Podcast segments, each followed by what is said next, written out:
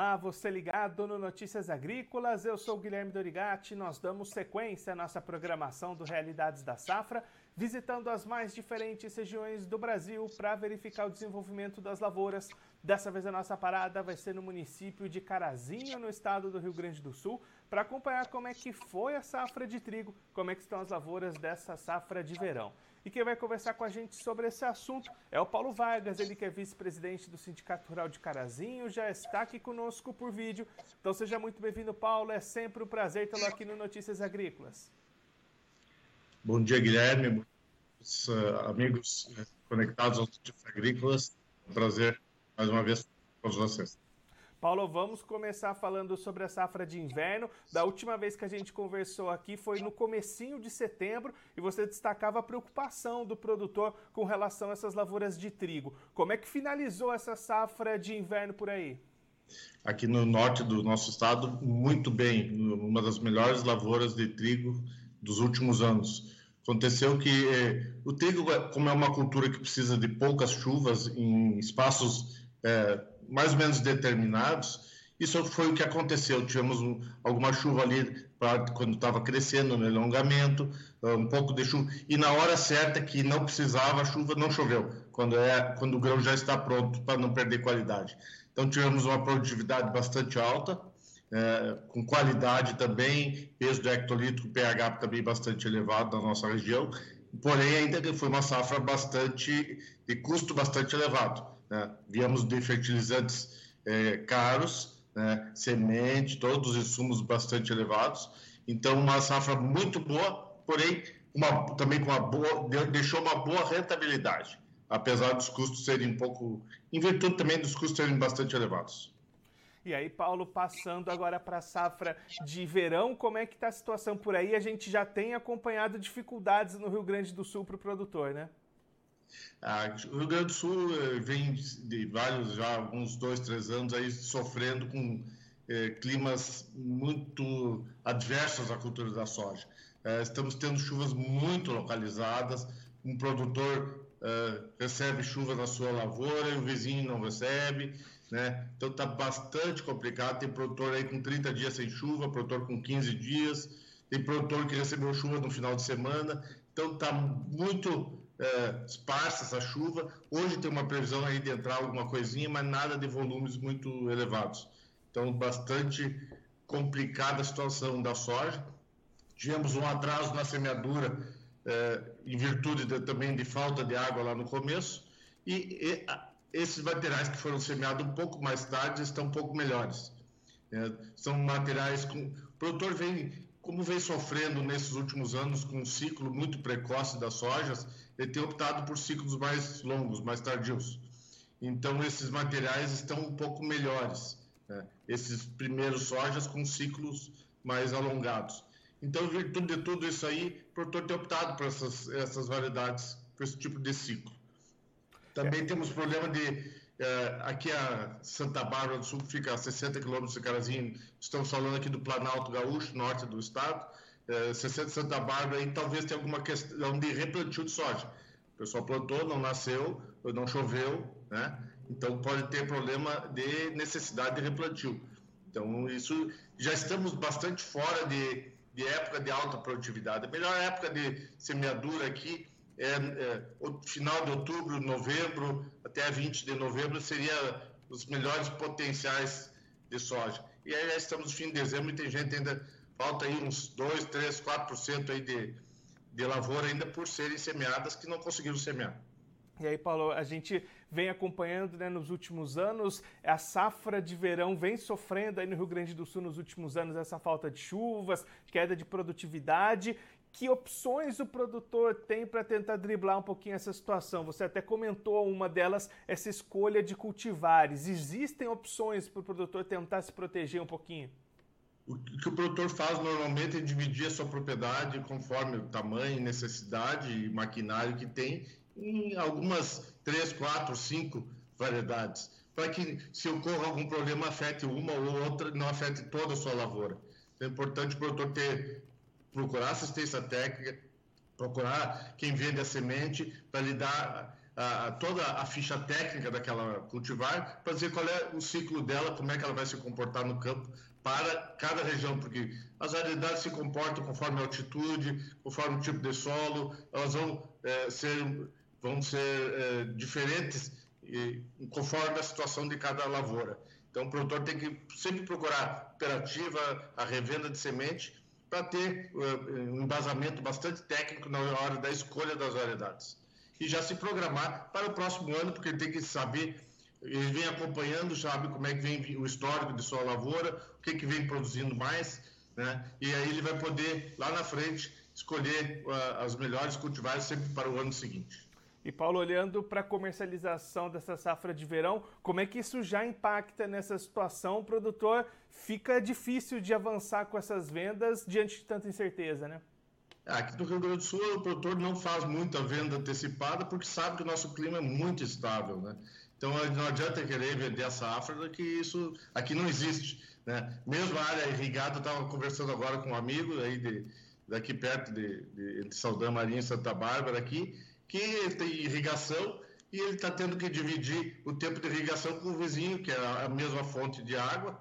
Né? Então, um, um vai irrigar uma parte, algumas horas, e daí o outro vai irrigar algumas horas, porque senão a água não, não é suficiente. Estamos com os açudes bastante baixos, em virtude dessa prolongada estiagem, né?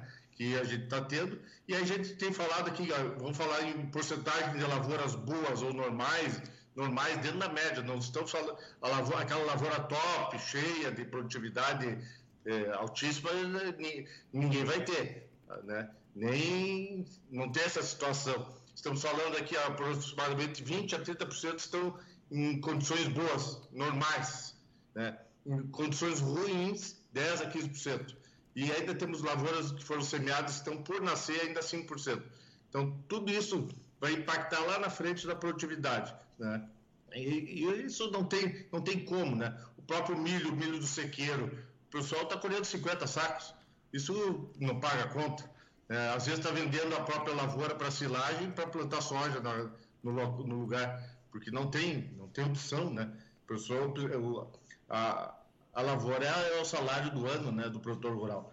Então falta bastante, temos algumas questões também de pragas acontecendo, pouco trips, algumas lagartas como broca das axilas e enroladeira acontecendo. Né? Então, o produtor tem que ficar atento à sua lavoura para não perder mais do que já está perdendo com a seca.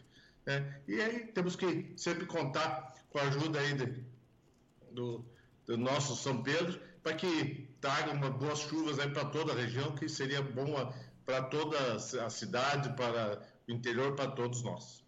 Paulo, muito obrigado pela sua participação, por ajudar a gente a entender um pouquinho melhor como é que está a situação das lavouras aí na região. Se você quiser deixar mais algum recado, alguma mensagem final para quem está acompanhando a gente, pode ficar à vontade. É, Guilherme, o que a gente tem que sempre dizer, produtor tem que ser sempre técnico, ir atrás das técnicas, ir atrás das, das políticas. Nós precisamos de irrigação, precisamos ter capacidade de armazenar água no nosso estado. É um estado que vem sofrendo com anos, anos e anos com problemas de seca e em algumas regiões é, a burocracia, a legislação às vezes não permite que se reserve água. Nas cidades, as pessoas têm caixa d'água na sua, na sua residência, então ela faz a sua reservação de água, né? para quando dá algum problema na rede de água. No interior, não. É, nós não podemos é, guardar água. Nossa região é muito, é muito dobrada, muita região de coxilhas. Né? Então, dificuldade de, de, armazenar água. Então, é importante ter, mudarmos essa legislação aí nos próximos anos para que consigamos reservar mais água e aumentar a capacidade de irrigação para dar uma proteção para todos os produtores. E, finalizando, quero desejar um ótimo 2023 a todos, que todos tenhamos em todo o nosso Brasil aí boas safras, boas chuvas para todos, onde necessitam, onde não necessitam até menos, que temos com problema aí em Santa Catarina e outros estados bastante sérios, mas queremos desejar um bom ano para todos e sempre com muita saúde, que é o que importa. Muito obrigado a todos, tenham um ótimo ano. Obrigado, Guilherme. Obrigado, Notícias Agrícolas, esse canal importante de informação ao produtor rural do nosso, do nosso Brasil. Muito obrigado. Paulo, mais uma vez, muito obrigado. A gente deixa aqui o convite para você voltar mais vezes, a gente seguir acompanhando o desenvolvimento dessas lavouras aí na região. A gente espera com uma melhora de condições para o produtor aí de Carazinho e do Rio Grande do Sul. Um abraço, até a próxima. Abraço, até a próxima, sempre à disposição. Bom dia a todos. Esse, o Paulo Vargas, ele que é vice-presidente do Sindicato Rural de Carazinho, no Rio Grande do Sul, conversou com a gente para mostrar como é que estão as lavouras nesse momento para essa safra de verão que vem sofrendo com a falta de chuvas e já a diminuição no potencial produtivo de muitas lavouras. O Paulo destacando que as chuvas são muito irregulares, vizinho recebe chuva, outro vizinho não recebe, então tem lavouras com mais de 30 dias sem chuvas, outras com 15 dias sem chuvas, outras regiões receberam precipitações no último final de semana. Então, uma situação bastante complicada lá para o pro produtor gaúcho, que já vem acumulando perdas nas últimas safras de verão, inclusive já começando até algumas estratégias para tentar diminuir um pouquinho esses efeitos. O Paulo até comentou aqui com a gente que as melhores lavouras nesse momento são as plantadas mais tarde, com cultivares de ciclos mais longos. O produtor tem é, apostado nessa mudança, obtido melhores resultados com esses ciclos mais longos. E a recomendação do vice-presidente do Sindicato Rural de Carazinho é que o produtor escalone o seu plantio dentro da sua propriedade, divida ali em algumas parcelas, utilize cultivares diferentes, ciclos de desenvolvimento diferentes, para tentar evitar que um problema climático possa afetar toda a produção. Assim, esse desenvolvimento vai acontecendo de maneiras diferentes pode pegar condições diferentes de clima também. Já para a safra de inverno, a safra de trigo que se encerrou lá na região, houve até um período de preocupação por parte do produtor com relação à produtividade, mas o Paulo destacando alta produtividade e alta qualidade no trigo colhido lá em Carazinho. A situação só fica complicada para o lado dos custos de produção que foram muito altos, isso tirou um pouquinho a margem, mas uma safra positiva de inverno em 2022 e agora essa preocupação e a esperança pela chegada de chuvas para essas safras de verão 22-23. Bom, eu vou ficando por aqui, mas você aproveite para se inscrever no canal do Notícias Agrícolas no YouTube. Por lá você pode acompanhar os nossos vídeos, as nossas entrevistas. Também deixe o seu like, mande a sua pergunta, o seu comentário, interaja conosco e com a nossa programação. Você também pode clicar no sininho, assim você ativa as notificações e fica sabendo de todas as novidades do Notícias Agrícolas. Eu vou ficando por aqui, mas a nossa programação volta daqui a pouquinho. Então continue ligado no Notícias Agrícolas.